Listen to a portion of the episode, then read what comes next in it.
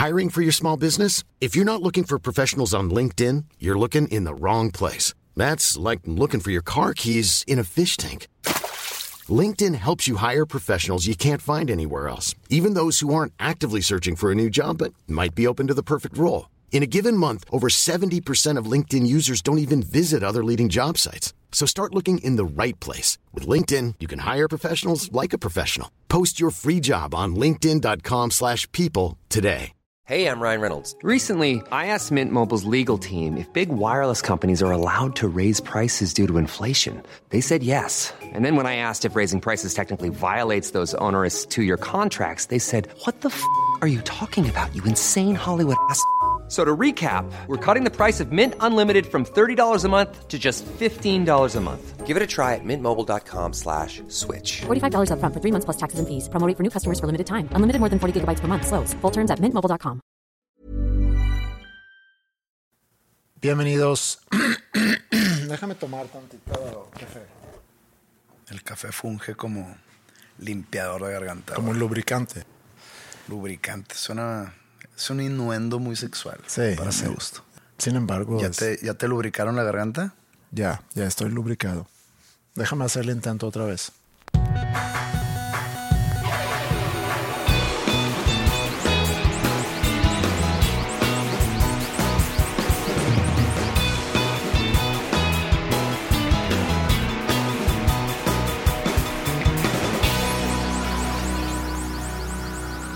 Bienvenidos a Dos Nombres Comunes, tu podcast favorito, episodio 218.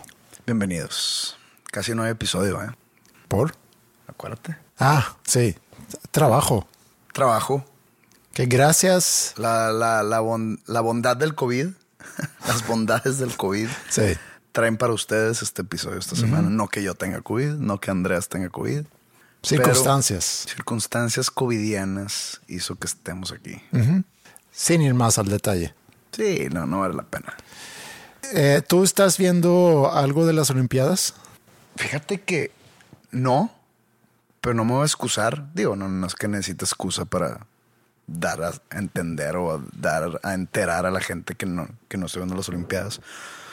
Si no vi las Olimpiadas chidas, bueno, son igual de chidas, pero son de invierno. Este, las Olimpiadas, la- las de Digo, para un sueco, las chidas son estas. Ok. Eh, para un mexicano creo que ninguna. Ok. Eh, más que el fútbol. Y sí vi el fútbol. Pero estuve enterado ahí de algunos sucesos que están sucediendo, valga la redundancia, en las Olimpiadas de invierno. ¿En dónde son? ¿En, en En- China? ajá, En China. Beijing. En Beijing. Sí, según yo es en Beijing, pero, pero no, sé, a lo mejor están en, en otras ciudades. Seguramente están también en otras ciudades, pero creo es que, creo que a, diferencia Beijing. de los mundiales y de la Euro y de las Copa Américas y todos esos, las Olimpiadas son en una ciudad, no es en un país. o sea, sí. Londres 2016. Sí, sí, sí. Perdón, Londres 2012, ¿no? Ajá. O 2000, ¿Dónde fue Y 2016? 1948 también. El Río de Janeiro fue en 2016. Estocolmo, 1912. Ciudad de México 1968. Si quieres podemos seguirle Atlanta yo. 1996, Barcelona 1992, Ajá. eh, Seúl 1988. Oye, ¿y, y, y si fue verdad esa historia de los de Jamaica? ¿De Jamaica? ¿No, no viste Cool Runnings? Ah, del, del bobsleigh. Bobsled. No sé, pero, pero sé de algo similar, que de hecho hay un documental o una película sobre eso. Es un equipo de bandy. Estoy seguro que tú no sabes ese deporte. ¿Conoces? ¿Bandy? Bandy. Nunca jamás he Ok, escuchado esa bandy es, es como hockey, pero se juega en una cancha de fútbol. ¿Y dónde está el invierno ahí? O sea, ¿y dónde está el factor invierno ahí? Ah, pues que se, juega- pues se juega en invierno. No es parte de las Olimpiadas. Ah, O sea, ok. no se juega en las Olimpiadas, pero es un deporte. Entonces, ¿por qué lo mencionaste? Lo menciono porque hay una película que hicieron dos suecos.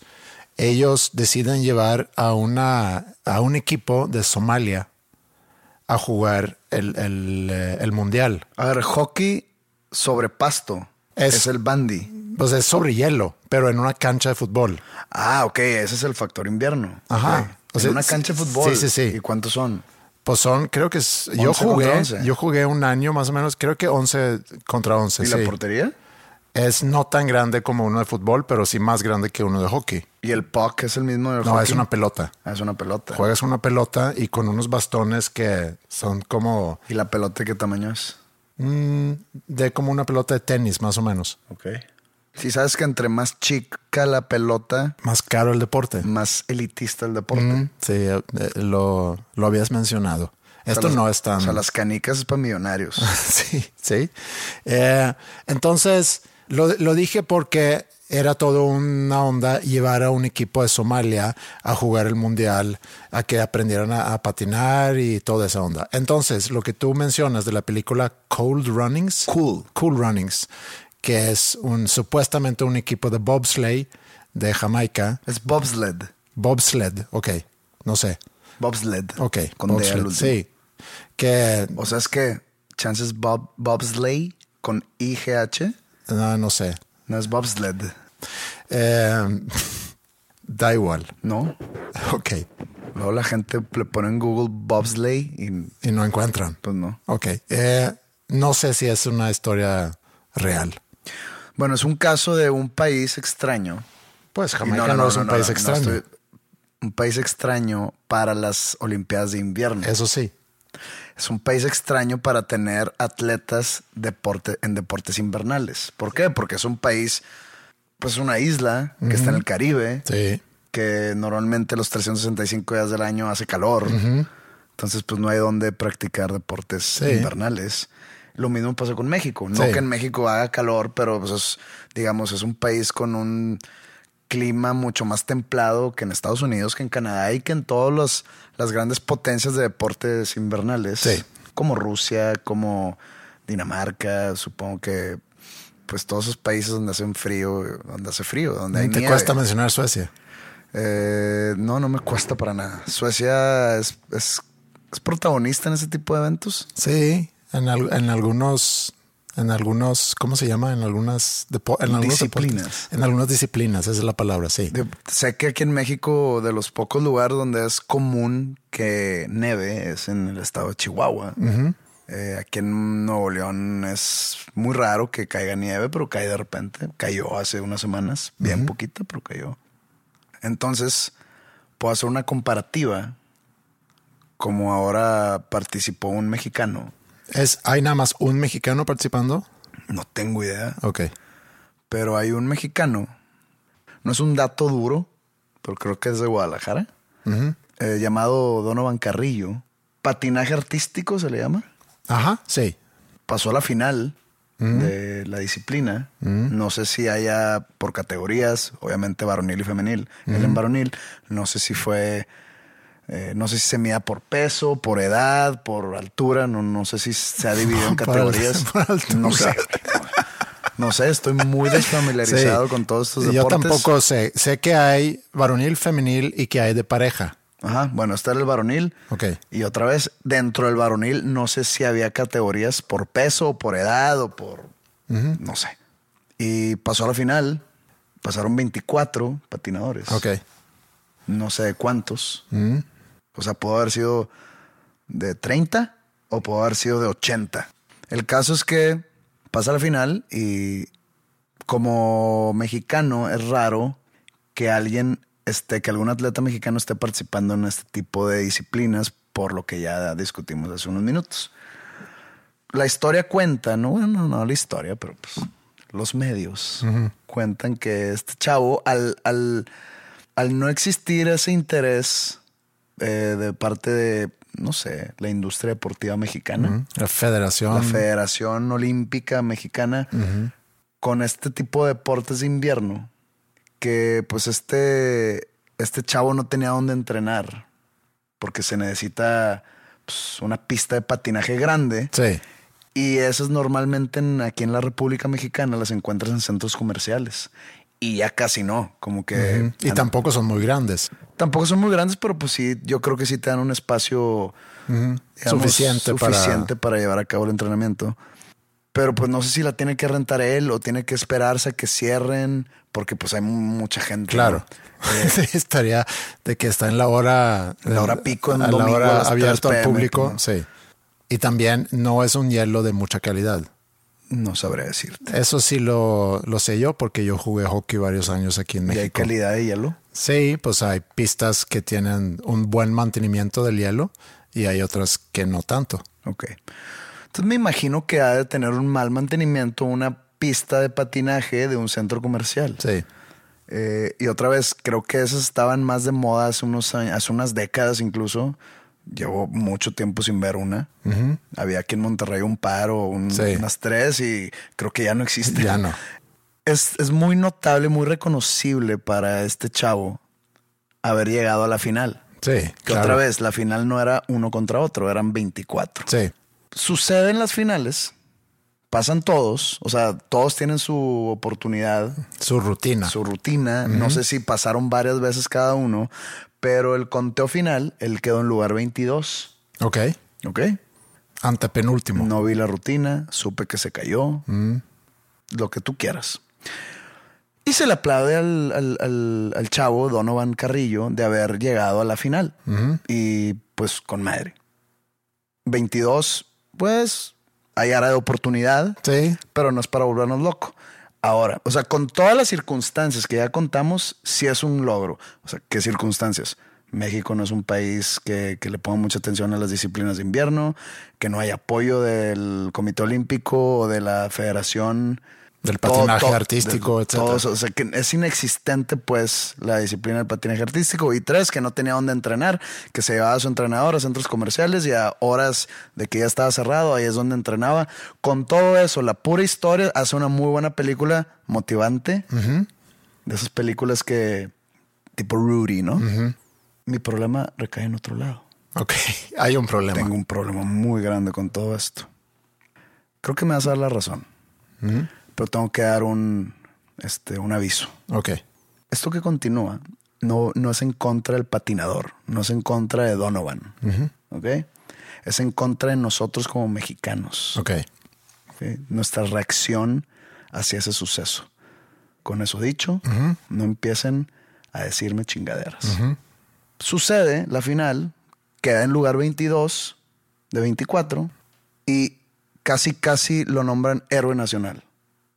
O sea, tú no te puedes meter a Twitter sin todos los cronistas deportivos, todos los deportistas mexicanos de cualquier disciplina, categoría, deporte, etcétera, gente civiles, por decirlo así, todo mundo haciendo algarabía, fanfarria y festejando el gran logro de Donovan y su historia. Ese es un día histórico para México. Oh, no, no puede ser. Todos rasgándose las vestiduras. Entonces digo, pues, güey, pues quedan 22. Sí. Si lo traduces a fútbol, es como si en el Mundial a México lo golean 10-0. Más o menos. ¿Sí? sí, ah, ok. O sea, sí. ¿se cuenta que México pasa a octavos de final en un Mundial? Ajá. Y pierden 10 y pierden 10-0. Sí. ¿Ok? ¿Tú crees que David Feitelson estaría de que increíble estos eh, héroes nacionales? Yo sé que se espera mucho más de una selección mexicana de Sí. fútbol. Y no porque sean mejores deportistas, sino por todo lo que ya hemos estado diciendo. Pero eso es un vil reflejo de lo mediocre que somos. Tú no. tú, tú eres chingoncito con tus eh, eh, Olimpiadas in- eh, invernales. Como mexicanos, creo que es un reflejo perfecto de lo mediocre que somos como sociedad. Otra vez, no que sea poco logro. Ya hablamos de esto. Sí. Pero bien, para las Olimpiadas es un poco logro Sí, lo- seguramente si hubiera sido ruso, hubiera sido una gran decepción. por las circunstancias otra vez. Sí, Pero digo. como quiera, pues es lo que es. O sea, Sí, es un lugar 22. 22. Sí. Y también, nada más, paréntesis, porque particularmente en las Olimpiadas, yo tengo entendido que cada país tiene el derecho de mandar a un representante en, en la disciplina que, que quieran, ¿no? Entonces, en cada país hay eliminatorias para escoger cuáles son los atletas, sean de, de para correr, en el, en el fútbol pues es diferente, pero en, en estos deportes individualistas hacen un ranking para ver, para ver quién mandamos a, a las Olimpiadas.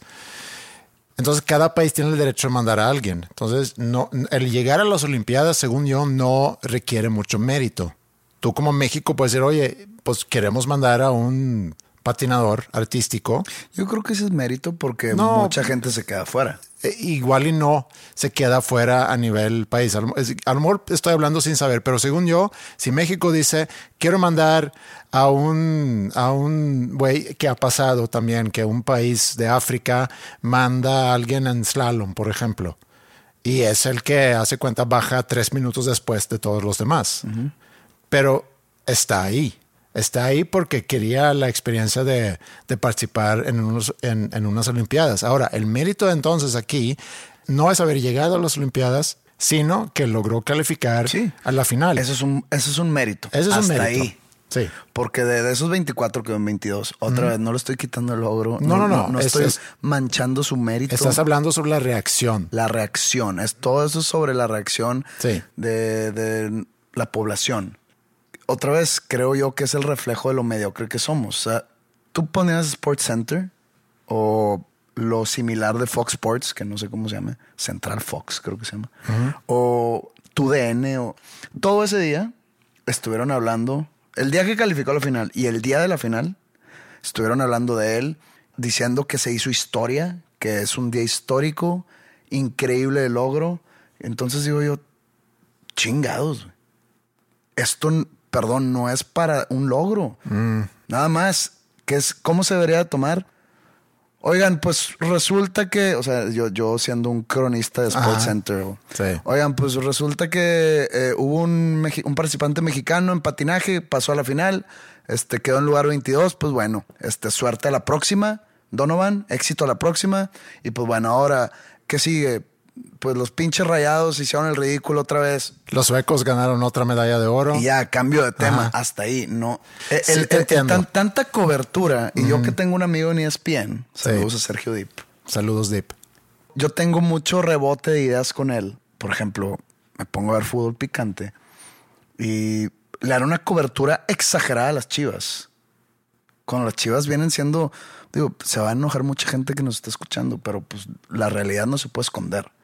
Las chivas vienen siendo un equipo muy mediocre o menos que mediocre desde hace muchos años. Perdieron 3-1 contra Tigres el otro día, ¿no?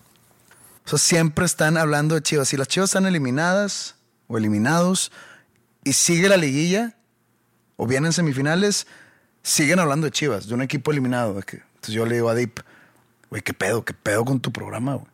¿O qué pedo con Fútbol Picante? ¿Por qué no hablan de los equipos que siguen vivos? Sea el Monterrey, sea Tigres, sea el Puebla. ¿Por qué no hablan de los equipos que siguen vivos? Es que los productores sí lo piden. La empresa sí es. Tienen que hablar de los equipos populares porque perdemos mucha gente. Le dije, pues es que chingados, güey. que- que Quieres dar como que. Yo entiendo eso. Pero quieres dar como que un. ¿Quieres ser un, un noticiero objetivo? Sí. Yo sé que la objetividad es difícil de, Sí, de sí, sí, lograr. pero o quieres, o quieres mantener la agenda que es del, de la seguir televisora. hablando de los mismos cuatro equipos de Sí. siempre. Entonces lo mismo digo con esto de, de Donovan. Donovan. Le mando un mensaje a Deep y le digo, oye, ¿no crees que se está exagerando? Me dice, sí, pero como nunca sucede algo así, tenemos que sacarle el jugo y, y tenemos que exagerar. Sí, pero sabes que hay mucho trasfondo aquí. O sea, es un buen tema, inclusive para Es un tema muy socio- sociológico que para te digo. todo un episodio, porque eso de la mediocricidad, bien por el chavo, porque lo que se requiere para preparación, eh, las horas metidas en las circunstancias, seguramente sin apoyo económico, porque si hubiese existido ese apoyo económico, a lo mejor lo hubieran mandado a entrenar. Aquí en Monterrey hay una buena pista o mándalo a Estados Unidos donde hay buenas pistas, métele lana, dale la oportunidad de prepararse bien. no, seguramente no, exis- no Y- y- existió. Y, seguramente tiene que seguir estudiando o él tiene que estar trabajando Sí. o él tiene y no tiene el tiempo suficiente para dedicárselo Ajá. a su entrenamiento. Entonces aquí hay una maroma, según yo, porque, y, y hablamos como sociedad o como país, no hay un apoyo a alguien que sí levanta la mano y dice, yo quiero ir a las Olimpiadas y competir. Ok, perfecto. Vamos a, vamos a darle la oportunidad de que se pueda preparar bien. No le damos la, la oportunidad de prepararse bien. Va, hace un, pues vamos a decir que hace un desempeño mediocre porque se queda en el lugar 22. A lo mejor, y, a lo mejor podemos decir, bueno, pues llegó, competió, eh, representó a México, qué padre, aplaudimos. Pero si ahí queda, entonces, ¿cuál es la aspiración? O sea, ¿a qué, a qué le estamos tirando si festejamos el que fui y participé? Digo, es, es muy válido decir, oye, nada más ir y participar está padre. No, no, a ver. Eso es para algún torneo de niños. sí, sí. Perdón, de bueno, que sí. cuando yo estaba chiquito y jugábamos fútbol y perdíamos, era. Lo importante es, es- es jugar, lo importante es participar. Ajá, sí. Y, y y dices, no, güey. O sea, si pierdo no es divertido. O sea, lo, lo bueno no es competir. O sea, Sí. si estás compitiendo es para ganar. Y estoy seguro que Donovan, al momento, antes de salir a patinar o hacer su rutina en la final, él tiene en su cabeza, voy a ganar. Tengo que ganar. No sucedió. No, yo creo que. Circunstancias. No estoy muy seguro. ¿Tú te acuerdas de una película de Olayo Rubio que se llama Ilusión Nacional? Salió hace, no sé, unos ocho años. No. Y habla sobre la gran ilusión que existe en México con la selección nacional. ¿Qué es lo que espera toda la gente de la selección desde hace más de 20 años? Llegar a cuartos de final. Llegar a cuartos de final. Sí. Yo veo los juegos de la selección porque pues juegan los jugadores que juegan en la liga que yo veo. Por eso me gusta ver. ¿Por qué? Porque son los jugadores que veo todas las semanas. También me gusta ver. Contigo hablo mucho de la Premier League, más no la sigo tanto como la Liga Mexicana. Eh, me gusta ver a sus jugadores también en los mundiales o en las euros o etcétera. Pero pues veo los juegos de la selección por esto. Pero cuartos de final es lo que piden. Sí. Y como mínimo, y es de que, bueno, pues hicimos un buen papel, llegar a octavos, como lo han hecho desde el 94. Sí. Que a lo mejor eso es el nivel. Digo, puede ser que eso creo, es el que, nivel. creo que no es el nivel porque equipos como Costa Rica, como Estados Unidos, que son de la misma eh, confederación y equipos, y son equipos a los que México les ha pasado por encima muchas veces, Sí. Lo han logrado y México no. Entonces, yo hablo con amigos y en diferentes mundiales, en diferentes etapas de nuestras vidas, y yo les digo, y se los digo a todos ustedes que me están escuchando, nunca, jamás van a ver a México ser campeón del mundo. Campeón del mundo en un mundial, porque no me van a salir con la medalla de oro, que eso sí es un logro histórico. Sí, y es curioso que México ha tenido grandes desempeños, no solamente en las Olimpiadas, Mundiales infantiles. infantil, bueno, sí, sub-17. 17 es infantil. Sí, sí. O sea, sí se considera. O sea, no es como que mundiales de jóvenes, no, mun- mundiales infantiles. sí. Eso ya es otro tema de que qué pasa con esos jugadores cuando crecen. Sí, ese es otro tema. Pero otro tema. lo que se habla en esa película o documental, que es- está padre, eh, es el, también el contexto. Es el contexto de la idiosincrasia de México, de, de la ilusión que existe y de la ilusión que existe porque también involucra mucho la política, de que queremos ser mejor, mas no podemos ser mejor. Ya llega otro sexenio y, y llegamos con expectativas que las cosas van a cambiar y las cosas no cambian. Siguen igual, sigue la corrupción, sigue lo que tú quieras. Vimos, no, no tenemos que hablar de ese, de ese tema porque tampoco somos comentaristas políticos. Hace pocos días lo que sucedió entre... entre Peje y Loret de Mola. Ajá. A, a lo mejor al rato, si se presta, podemos regresar brevemente a ese tema, pero es eso. No cambian las cosas, pero queremos resultados diferentes. Creo que esa mediocricidad sí existe. O sea, que no hay una expectativa o hay un, más bien, hay un conformismo de, pues así nos quedamos y así está, así está bien. Con eso nos conformamos. Sí, nos conformamos con el hogar 22 y vamos a, a festejarlo. Vamos a festejarlo. Y luego lo curioso es que ahorita nadie se acuerda. Ya nadie habla de él, ya nadie lo menciona, ya nadie nada. ¿Cuántos años tiene? ¿Sabes? Tengo idea. Digo, porque si es joven, pues ojalá que A la siguiente el ruido que se hizo, que, que ojalá que ahorita está consiguiendo los apoyos. O, o que tenga algún patrocinio Sí. o algo así. Espero que sí. No sé cuántos años tenga. No sé si le interese regresar. No tengo idea. Pero, pero también, adentro de toda esa mediocridad, si no tienes nada, eh, nada padre de, de qué festejar o de qué hablar, pues agarras de lo que hay. Y esto es, en unas Olimpiadas de invierno, eso es lo que hay para México, que no es un país que normalmente participa. Que merece una mención. Sí, a lo mejor. Merece una mención. No merece toda la fiesta y toda la fanfarre que se le... Y no que no merezca el chavo. Se me hace que refleja de manera negativa a la sociedad mexicana con eso de que nos conformamos con lo mínimo. Lo mínimo ya es un gran triunfo. Y, y eso me causa cierto problema. Es lo- el- no sé si ya lo hemos tocado aquí y si sí, ni modo. Lo que pasa en los maratones. Conozco mucha gente que se mete a maratones, entrenan por cuatro meses y la chingada y que la madre y que sal- empieza el maratón, acaban, lo terminan, que por, es admirable terminar un maratón. O sea, yo después de correr siete kilómetros ahí quedo, y acá son 42 creo. Sí, 42. Pero entonces preguntas, ¿en qué lugar quedaste? No, pues en 1432 y... Ah, o sea, Fuiste a participar. o sea, te hicieron cagada. Pues, De que no, es Sí. que es una, es una competencia contra ti mismo.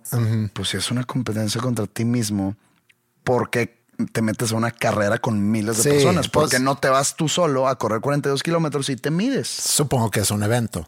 Es un gran evento. Es Ir una a carrera, es una- Boston, a Nueva es una, York. es una competencia, ¿no? Sí. Vamos, a, vamos a dejarlo en el maratón de Monterrey. Ok. Entonces, ¿para qué te metes? Te metes a una competencia para competir. si Mm, sí. yo me meto a algún torneo de cualquier deporte, pues quiero ganar. Y si me sacan en la primera ronda o en la segunda, pues perdí, güey. Sí. No sé qué, pero hice un mejor desempeño que la vez pasada, perdiste igual. Sí te entiendo. Y, y yo les he dicho a mis amigos que llegan y que en el 1300, digo, ah, o sea, si hubieras, si lo, tra- si lo traduces a fútbol, te hicieron cagada. o sea, te una cagada. Si lo traduces a fútbol, perdiste 72-1, básicamente, güey. Y el 1 fue porque ya tiraron huevo al Sí, final. claro, pero eso lo sabes. O sea, sabes cuando, si, tú te apuntas, si yo me apunto para correr el próximo maratón en Monterrey, cosa que jamás haría porque no me gusta correr, pero vamos a suponer, me pongo ese reto y me preparo y demás, y si hay 5000 corredores, pues yo sé que voy a estar de 2500 para abajo. Eso lo sé antes de empezar. Y Donovan a lo mejor sabía que de los 40 que participan, que no sé cuántos participan, y ojalá hayan sido muchos, porque entonces... Ojalá hayan sido muchos. Porque entonces el, el- el estar entre los últimos 24... El mérito se hace mayor. Ajá. Entonces, ojalá y sí. Y a lo mejor su meta era, pues voy a llegar a la final. Y porque sería una, no sé, un, una gran, un gran error como mexicano de patinaje artístico, llegar a las Olimpiadas y decir, ¿a qué aspiras? Pues voy por el oro.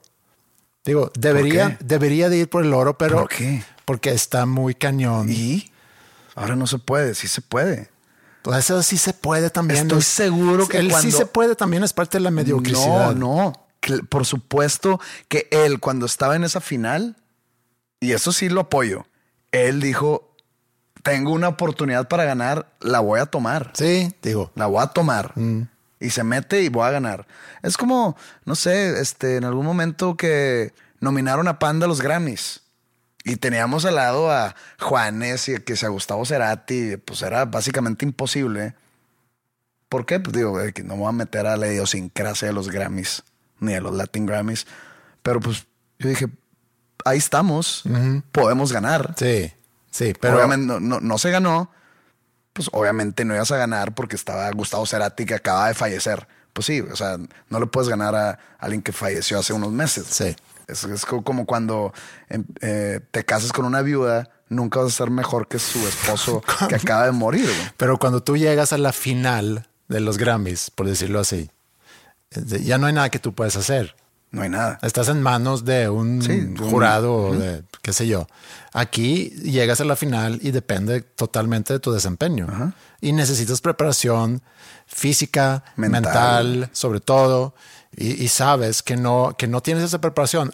Vi el fin de semana, vi un documental, es, dura media hora, sobre el, el patinador, no artístico, sino de velocidad, speed skating.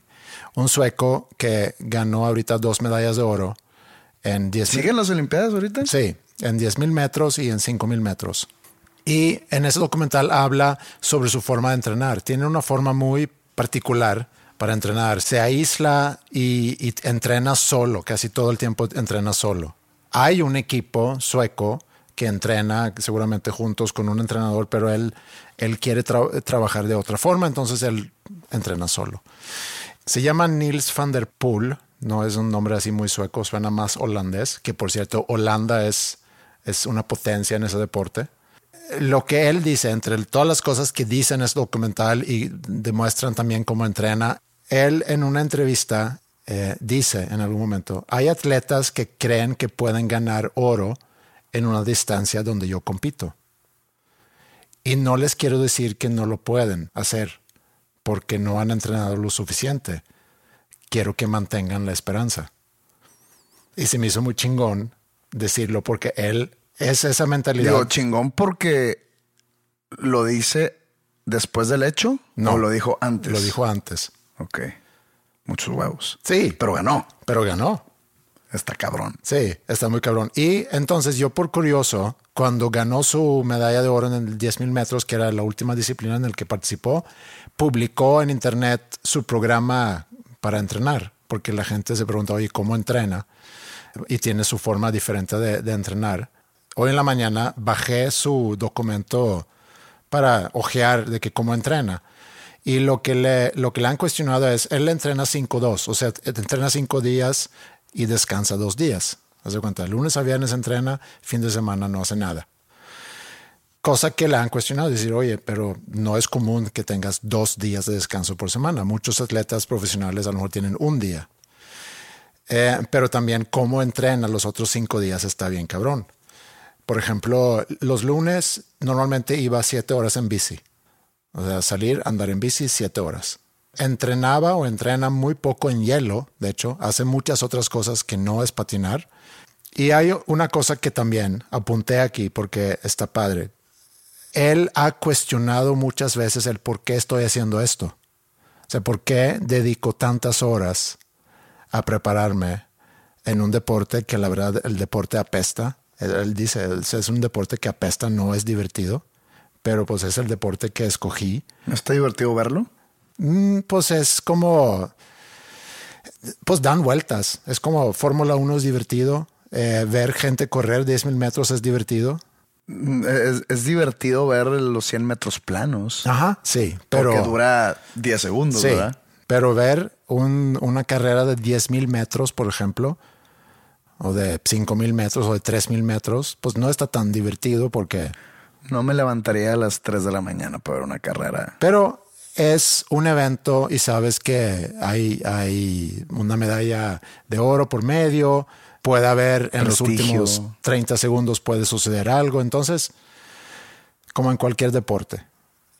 Pero él dice que me mantuve en un estándar muy alto y me recompensé bien y seguido. Cuando fallé, me perdoné e hice un gran esfuerzo para no volver a fallar.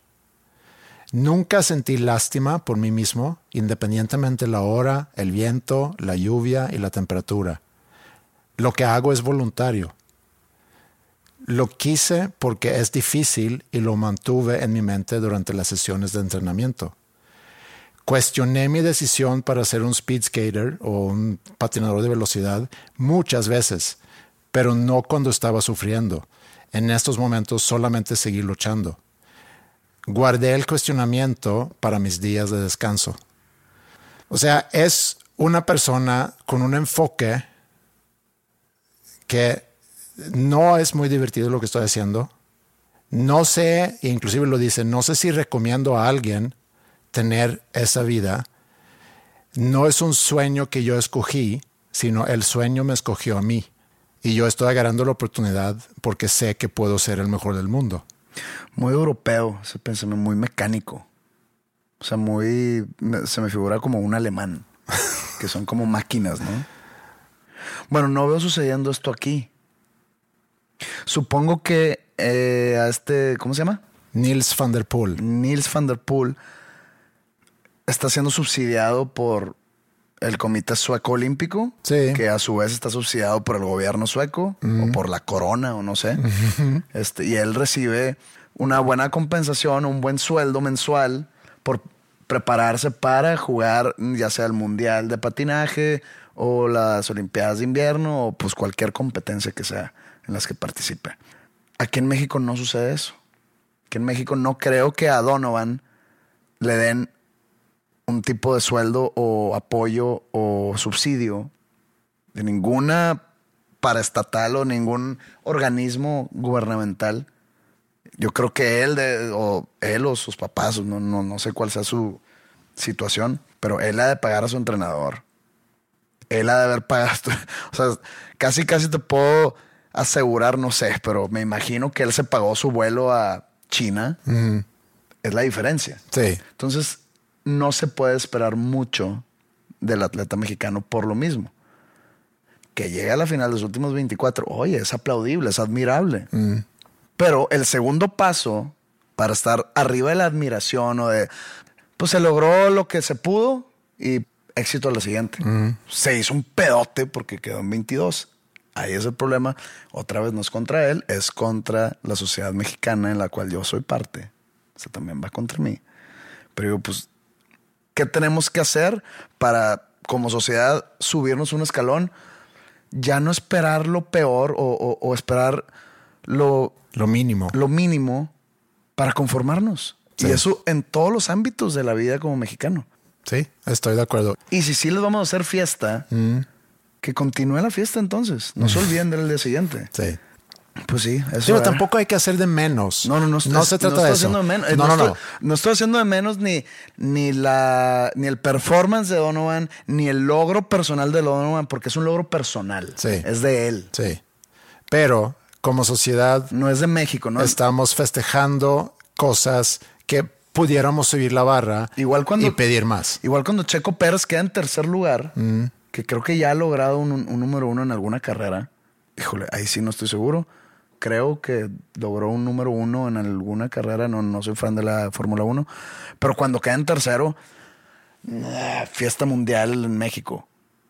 Yo me acuerdo que de morro yo tenía una camisa, de- ¿te acuerdas de la marca No Fear? Ajá. Que decía Second place is the first loser.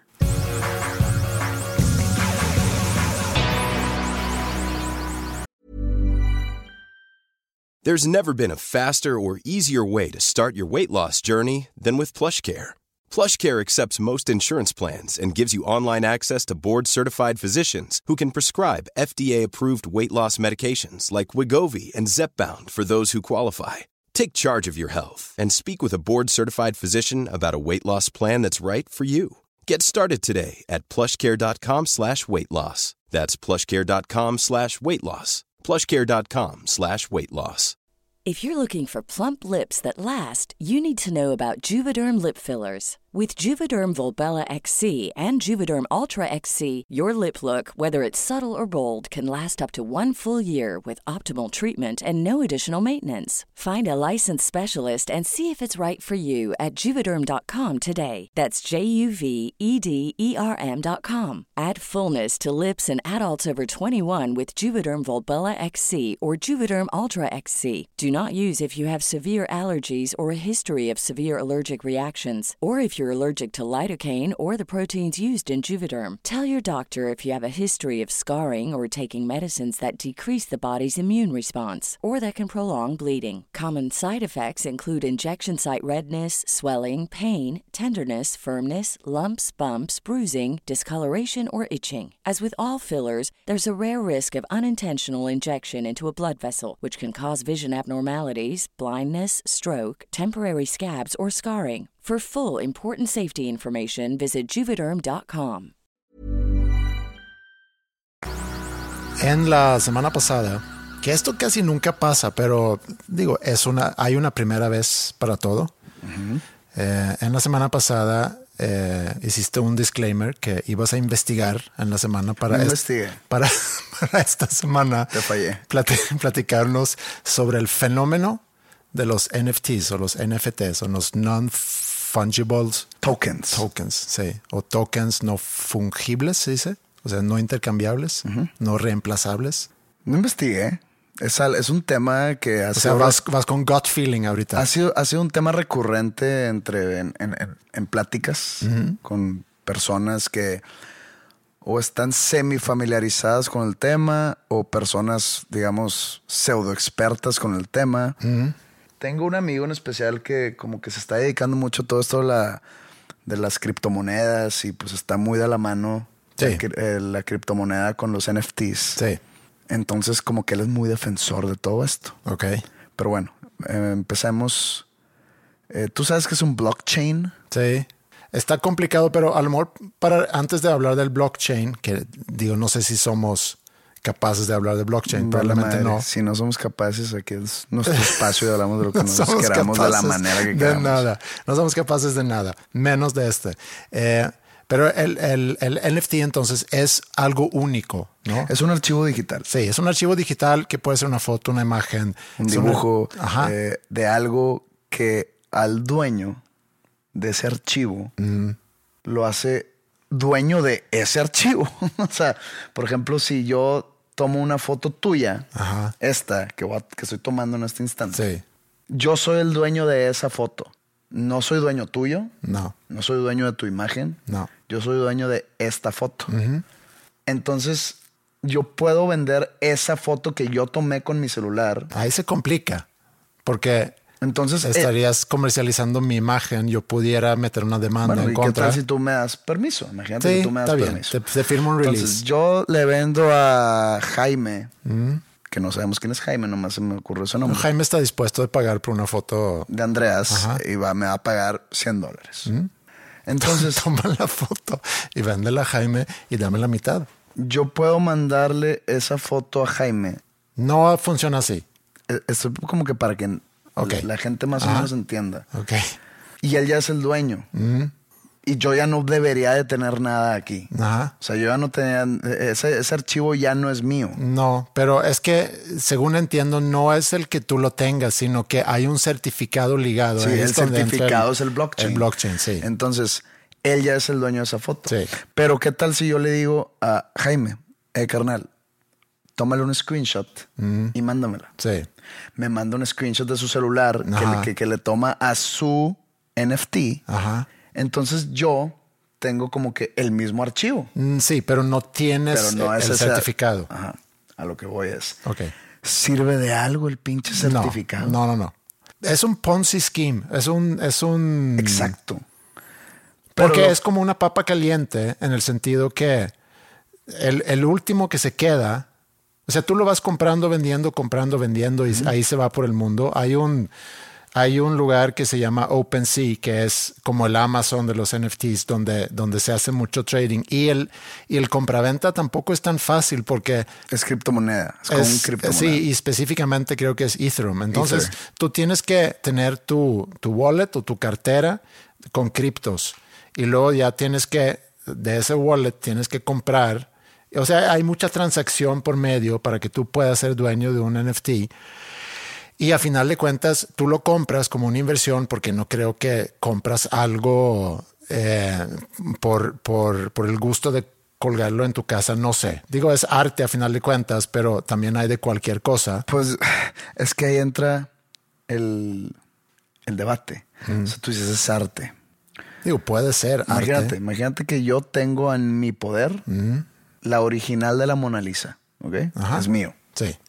Tú entras a mi sala y está la Mona Lisa colgada. Tú vas al, al Museo del Louvre, donde ahí está la Mona Lisa, y tú puedes comprar una litografía en la tienda. Sí. Y la puedes colgar del mismo tamaño que la Mona Lisa original. La puedes colgar en tu casa. Y para un ojo no tan entrenado, Entonces, igual. tú y yo tenemos, entre comillas, la misma obra de arte. Pero aquí que es algo palpable, yo lo puedo tocar y yo puedo saber que en este mío, mi obra de arte, o sea, que soy el dueño, sobre este lienzo pintó Leonardo da Vinci. En el tuyo es una, digamos, una vil fotocopia, Ajá. pero se ve igual. Entonces yo te digo, güey, tu madre esa no la tocó da Vinci, güey. El mío sí. Sí. Y ahí se puede, puede haber, no, no puede haber. Hay una gran diferencia en ser el dueño y no ser el dueño. Sí. Eso es más palpable. Si lo pasas al NFT, güey, que ahí es donde está mi problema, porque es una obra de arte. Mm, Pues digo, hay cosas seguramente que pudieran considerarse No. que Y- artistas hayan subido. Sí, y, han- y- y se han vendido NFTs en millones de dólares. Sí, creo que sí. Entonces alguien paga esa madre y tienen en su celular el archivo digital único, certificable, de que es el original. Sí. Y ahorita hay en música también. O sea, eh, Kings of Leon sacó en su disco pasado, sacaron NFTs a raíz de ese ¿De, de disco. audios? Eh, creo que algo de audio, algo de visuales, algo de no sé qué, pero está ligado al disco. O sea, imagínate que yo estoy haciendo un disco nuevo y el stem o el track de la batería de la canción número 3 lo vendo como NFT. Entonces yo te lo vendo a ti, Andreas. Sí.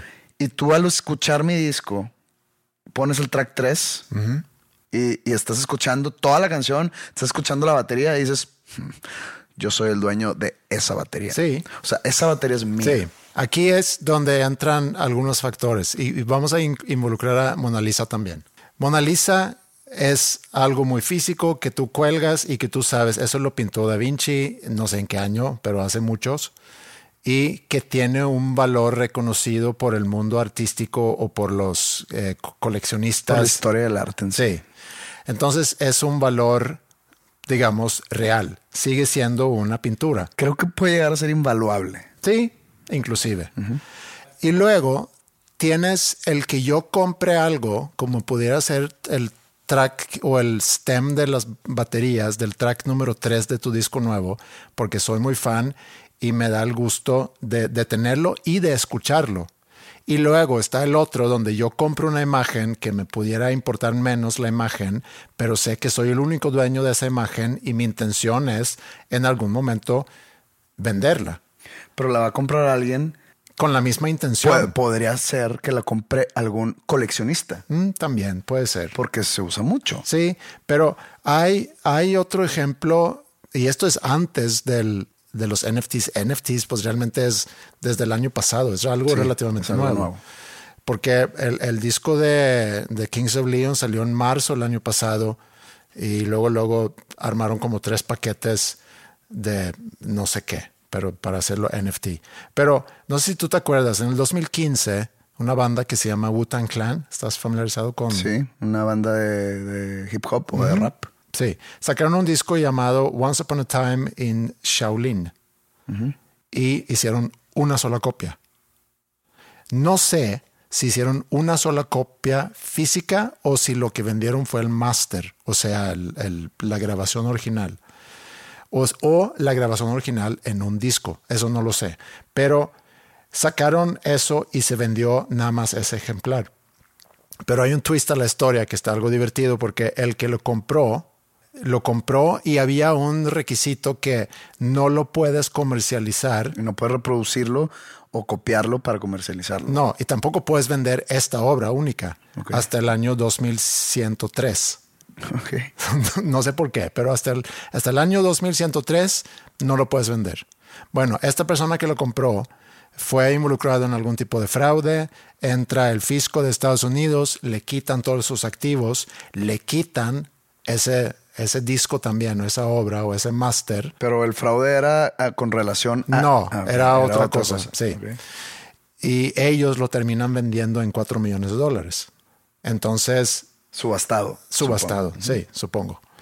Entonces, el, el que tú tengas algo único que nadie más tiene, o sea, es un modelo de negocio. Y sé de artistas que hacen ese tipo de cosas. Otra vez, está, o sea, la Mona Lisa, ok. La Mona Lisa física, no Ajá. un NFT de la Mona Lisa.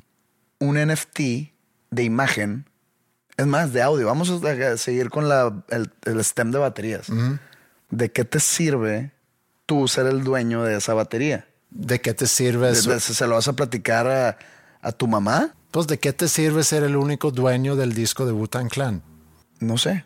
Tú eres el único que lo, que lo puede digo, escuchar. ¿de qué te Tú lo escuchas y dices, nadie más ha escuchado esto y nadie más lo va a escuchar sin mi consentimiento. Sí, pero eh, sí, eh, es que también es, a final de cuentas, ¿de qué te sirve ser dueño de, de algo que no sea una necesidad para sobrevivir? O sea, también pudiéramos llevarlo ahí.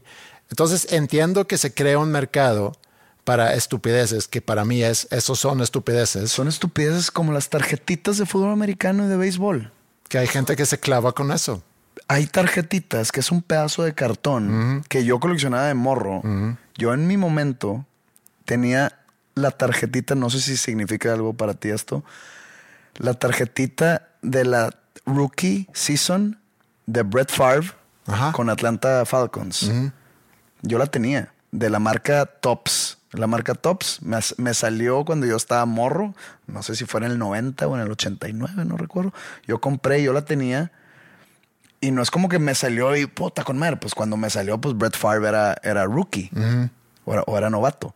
Pues la guardé las tarjetas y cuando Brett Favre ya estaba en camino a ser lo que es una leyenda coreback de los mejores de todos los tiempos, dije, órale, güey, tengo esa tarjeta. Que no sé dónde está esa tarjeta. No sé cuánto costaría esa tarjeta, pero seguramente una cantidad de dinero pues, pues muy notable. Sí. Y es un pedazo de cartón. Sí, pero lo mismo podríamos decir de muchas cosas. O sea, ¿por qué un diamante vale lo que vale? Es, es por el valor que unas cuantas personas le atribuye a, a ese, a esa piedra o a ese pedazo de cartón. O sea, es un valor que no lo tiene por sí solo, sino porque le atribuimos ese Sí, sí, sí. valor. Igual cuando dicen que, que en los tiempos medievales que el color, la- las prendas de color morado, Ajá. que solo las no que solo las podía usar, sino solo las usaban los, digamos, la nobleza, Ajá. porque el tinte ¿Era morado o era azul? era morado. Ok. En sí el, pues no es pintura, pero el la pigmentación morada para las telas era muy peligroso de conseguir, que era en el fondo del mar Ah, ok. y que eran que las personas que iban, no sé, imagínate que iban 10 en Sí. busca de, regresaban dos vivas. Entonces se hacía esa pigmentación morada, se hacía un, un- un objeto muy peligroso de conseguir. Por lo tanto, solo le alcanzaba A la a la nobleza. nobleza Sí. usar el color morado. Eso tiene un valor humano, ¿no? Pues son las vidas de la que Sí. se pierden de la, de la gente que va Como los Blood Diamonds. Como los Blood Diamonds, por ahí va, por ahí va la, la analogía. Pero bueno, mira, regresando a algo más chusco. Te voy a explicar el NFT de una manera muy burda. Y esto lo vi como que en un meme. Le dice una persona a otra, ¿me puedes explicar los NFTs, por favor? Y le dice, claro. Imagínate que estás casado y tu cónyuge o tu esposo o tu esposa se está cogiendo a todo mundo y no puedes hacer nada al respecto. Pero tú tienes el certificado de matrimonio. Eso es un NFT. Entonces se manda este meme a- al grupo de WhatsApp donde está mi amigo ese que te digo que, que se mueve mucho en el criptomundo o en el metaverso, como le quieran llamar. Y él defiende mucho el uso de los NFTs y la comercialización de los NFTs. Y te lo voy a leer. Como que le, le picó Le caló le el... caló el, meme y pone, a ver, dos puntos. Imagínate ser dueño de una imagen que te da acceso a eventos, lugares, regalos, conferencias, restaurantes, etcétera, etcétera, etcétera. He estado pensando cómo explicarlas de manera aterrizada. Los holders de una imagen que se puede validar la autenticidad por blockchain, así que olvídate de fakes, que es lo que, pues, es lo mismo. Son los miembros de, la- de una comunidad.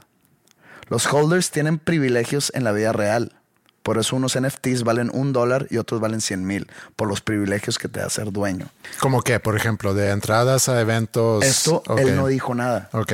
Pero se me te, sí. te da beneficios, te da privilegios, no desarrolló. Lo pone ejemplo. Y usó eh, clubes deportivos aquí de la ciudad. El club deportivo más, digamos, exclusivo es el Club Campestre Sí. De Monterrey. Y hay otro club más, a- más abajo en cuanto a exclusividad, elitista, etcétera, que se llama el Casino del Valle. Pone ejemplo. Es como la acción de un club. Usar el campestre y Casino del Valle, pero usen su imaginación con todo lo que hay en medio, in between. La acción del campestre vale más que la del Casino del Valle. Entonces, tienes tu acción, tienes tus privilegios. Campestre igual a estatus, acceso a golf, tenis, albercas, comidas, networking, etcétera. ¿Cuánto vale eso? Lo pone Casino del Valle, pues igual privilegios, pero no igual. No vale igual que el campestre, pero tampoco vale lo mismo que el deportivo X. Pone ahí otro que supongo que es un club deportivo, pues no tan bueno. ¿Ya van entendiendo? Tienes tu NFT, tienes tus privilegios. Tu NFT es de 100 mil dólares, espera privilegios chingones. Tu NFT es de un dólar, ve a llorar a algún lado. Pues es- siempre y entonces, cuando... como que siento que no explicó. No, pero eh, yo, yo vi en, en algún momento vi que hay NFTs que te pueden dar acceso a eventos y lo que tú quieras, pero, Pero, creo y- que y- la gran masa pues es compra-venta. Pero ¿y, y, y- cómo? O sea, ¿cómo anuncian? Oye, voy a hacer una fiesta muy exclusiva para personas que tengan este tipo de NFT. No, o que tú tengas un NFT que te da acceso a un palco al Estadio de los Rayados, por ejemplo. Pues un código QR, básicamente. Pues sí. O sea, Sí. el código QR es un Sí. NFT. Un pasa a abordar Sí, un pase digital es sí. un NFT que, que- que tiene vida efímera. Pues Al momento que despega el avión, tu NFT tiene cero valor. tiene cero valor. Cuando llegas, más bien, cuando aterrizas. Cuando llegas. Digo, ya en el aire ya no sirves de nada. No. Sí, yo, mi interpretación es que es como un, ¿cómo se llaman los de pirámide? Los juegos de pirámide, donde, donde hay unos que ganan, pero el último que se queda con ese NFT, con la esperanza de poderlo vender, porque no sé cuáles son las ventajas aparte que va a tener, pues a lo mejor pagaste 600 dólares y ya a nadie le interesa y no lo puedes vender y perdiste 600 dólares. Pues es que aquí te pone los privilegios y beneficios de ser socio del campestre contra Sí. los privilegios y beneficios de ser socio del Casino del Valle. Te los pone explícitamente, pero no dice cuáles son los beneficios de tener un NFT. Entonces, si yo voy a comprar un NFT, si yo, yo llego a la tienda del NFT, va a ver, ¿y qué beneficios me da este monito pixeleado? No, es que lo hizo Don Pixel.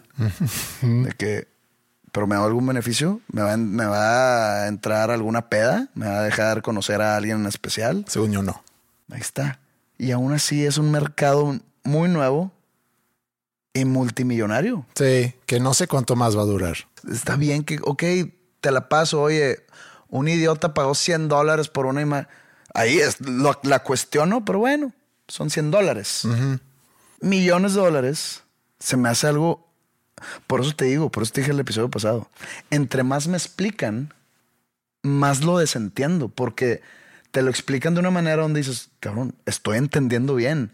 Esto es una, es una estupidez. güey. Pero con el ejemplo del disco de Wu-Tang Clan, no, no pudiéramos acercarnos. O sea, porque alguien a final de cuentas pagó 4 millones de Es, dólares. es algo, o sea, un fan de Wu-Tang Clan Mm. Que tiene ese disco nada más él, nada más él lo puede escuchar. Sí. De a un artista que admira mucho. Hay un valor sentimental de que él se sienta en su sala, se pone audífonos, le pone play y él sabe que nada más él tiene el privilegio de escuchar un disco inédito de Wu-Tang Clan que nadie más en el planeta Tierra más que los Wu-Tang Clans y los productores lo han escuchado. Sí, pero el dueño de un NFT puede ver en su teléfono Un monito pixeleado qué chingón. y yo soy el único que tiene el código de blockchain para quién- esta ¿Y imagen. quién ha de haber hecho esto? No, pues este José Madero, chingas, José Madero, vale madre, pero yo soy el dueño de este monito. Con madre.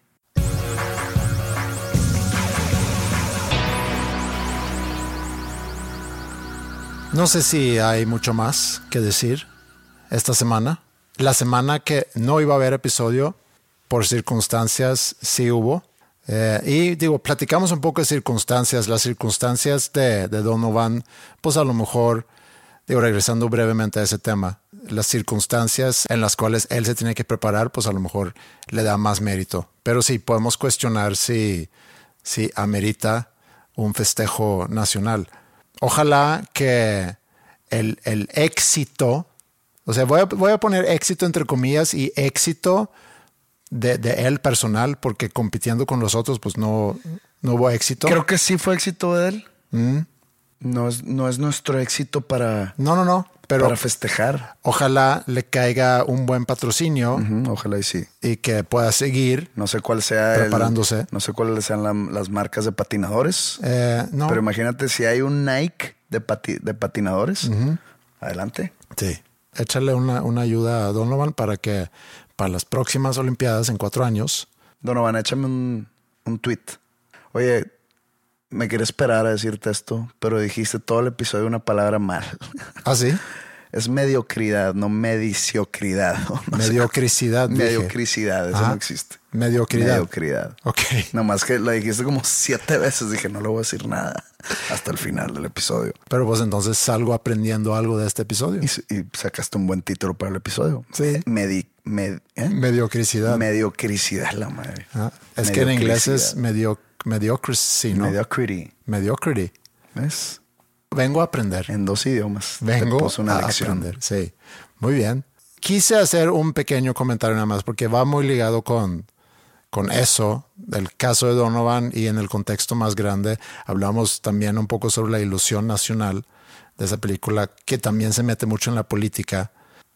No somos comentaristas políticos, yo sé que nunca hablamos de política realmente aquí, pero me llamó mucho la atención lo que pasó la semana pasada. No sé qué tanto te metiste. sí, sí. O sea, sí, se me hizo algo muy sui generis. Se me hizo algo muy trompiano.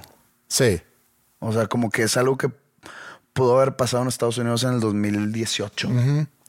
Pero lo que yo pensé mientras estaba escuchando eh, comentaristas hablando sobre eso y tenía muchas ganas de escuchar a alguien realmente defendiendo lo que hizo AMLO y escuché nada más a, ¿cómo se llama este que invitó Roberto a su podcast? A Tolini. A Tolini metiéndose en un space en, en- en Twitter y como que le callaron ahí. Creo que se rompió el récord de todo el mundo. Ese space, Sí. creo que se metieron como 60 mil personas. Sí. Pero lo que yo pensé es que, digamos que el, el poder ejecutivo en México es, es algo complicado desde hace muchos años, ¿no? O sea, hablando no sobre la persona, sobre la presidencia. Y que cada sexenio salen cosas que hace decepcionar a la gente salen trapos sucios, sale corrupción, salen nepotismo, sale favoritismo, salen muchas cosas. La diferencia a lo mejor ahorita es que por primera vez a lo mejor hay un presidente que, que habla mucho en contra de todo eso. Y entonces ahorita cuando salen trapos sucios que no puedo yo opinar qué tan sucios son los trapos porque no me he clavado, no sé cuáles eh, las circunstancias de esa casa eh, o de esas casas, eh, no sé. Pero tampoco me extraña porque así es y siempre ha sido así. Entonces, ¿por qué esperar algo diferente ahorita? Por cómo se llevan las cosas. Tantos años del PRI en el poder, antes de que llegara Vicente Fox, del PRI al PAN. Fueron 71 años de corrupción, de robos, de maltrato a los pobres, de maltrato a la clase media. Llega el PAN, que tuvo dos sexenios. Hubo varios errores ahí en ese cambio. Eh, fue la guerra contra el, contra el crimen organizado que dejó muchísimos muertos Sí. que se pudo haber atacado de diferente manera, probablemente sí. Que no se hizo, pues ya no se hizo. Regresa el PRI y regresa con bombo y bandera de que aquí vamos a regresar a los años 70. Y el hartazgo popular llegó a este cambio. Y la bandera de la no corrupción y de que todo lo que tú dijiste. Sí. ¿no? Vamos a limpiar a México.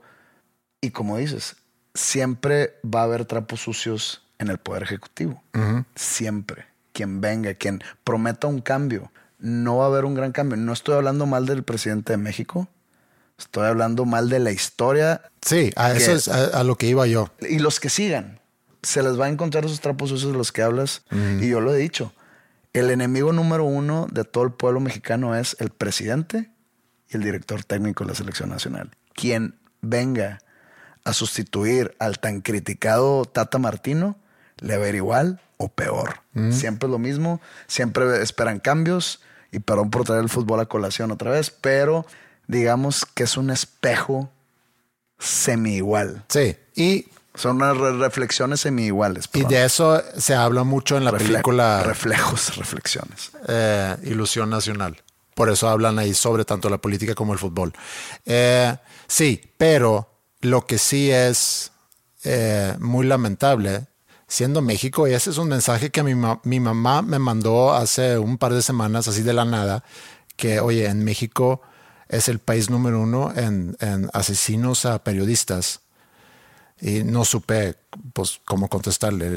Creo que puse que bueno que no soy periodista o no sé, algo. Bu- buena respuesta. Sí, pero pues chusco y... y- Pues y- no es chusco. No, digo, es muy lamentable, o sea, es muy Sí, es triste. lamentable, pero, pues- Es muy triste en un país que, que esa voz que es muy importante, o sea, el rol del periodista es, es analizar, investigar y cuestionar el poder. Ese es su rol.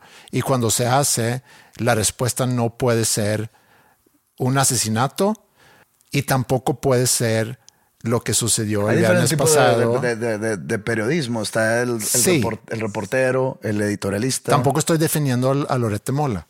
Pero el- todo el debate no era de que si era verdad todo lo que ventiló el presidente. Era el hecho de haber ventilado eso, Sí. que es anticonstitucional. Sí. Es de, de ahí se armó todo el desmadre. Sí, estoy de acuerdo con eso. De defender la legalidad de algo ilegal. Y, y más, eso era mi punto, y más quizá en un país donde ser de esa profesión implica Es un muy riesgo. peligroso. Sí. Bueno, pero no somos comentaristas políticos, entonces ahí lo vamos a dejar. Y no sé, cuando preguntaste si siguen las Olimpiadas, eh, no sé cuándo terminan, no sé qué queda. Yo tampoco he visto gran cosa más que algunas repeticiones. También suceden horarios que no gustaría ver el funcionan. curling. El curling está padre. El hockey está padre. Es la Olimpiada de los suecos, no esta, sino en general, porque el de verano ahí no somos tan fuertes, aunque también ganamos de repente algunas medallas de oro ahí, pero ¿Sí? sí. ¿Te subiste al podio? Eh, no, yo no. Ah, es que usaste el ganamos. Ah, ok. Pensé que, te, que tienes tu medalla de oro en tu casa y no me la habías No, presumido. todavía no, pero nunca sabes. Veme en cuatro años. Y hasta entonces, pues va a haber, ojalá, algunos más episodios de Dos Nombres Comunes. Entonces, espero se queden aquí con nosotros y que nos veamos otra vez en la próxima semana. Adiós.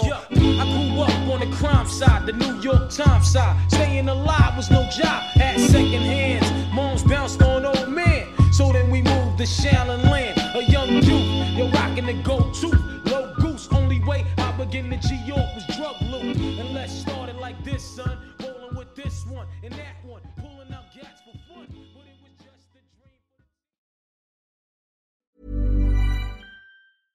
Even when we're on a budget, we still deserve nice things. Quince is a place to scoop up stunning high-end goods for 50 to 80% less than similar brands. They have buttery soft cashmere sweaters starting at $50, luxurious Italian leather bags, and so much more. Plus, Quince only works with factories that use safe, ethical, and responsible manufacturing. Get the high-end goods you'll love without the high price tag with Quince.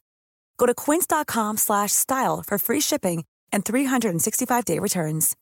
If you're looking for plump lips that last, you need to know about Juvederm lip fillers. With Juvederm Volbella XC and Juvederm Ultra XC, your lip look, whether it's subtle or bold, can last up to one full year with optimal treatment and no additional maintenance. Find a licensed specialist and see if it's right for you at juvederm.com today. That's J U V E D E R M.com. Add fullness to lips in adults over 21 with Juvederm Volbella XC or Juvederm Ultra XC. Do not use if you have severe allergies or a history of severe allergic reactions, or if you're allergic to lidocaine or the proteins used in Juvederm. Tell your doctor if you have a history of scarring or taking medicines that decrease the body's immune response or that can prolong bleeding. Common side effects include injection site redness, swelling, pain, tenderness, firmness, lumps, bumps, bruising, discoloration, or itching. As with all fillers, there's a rare risk of unintentional injection into a blood vessel, which can cause vision abnormalities, blindness, stroke, temporary scabs, or scarring. For full important safety information, visit juvederm.com.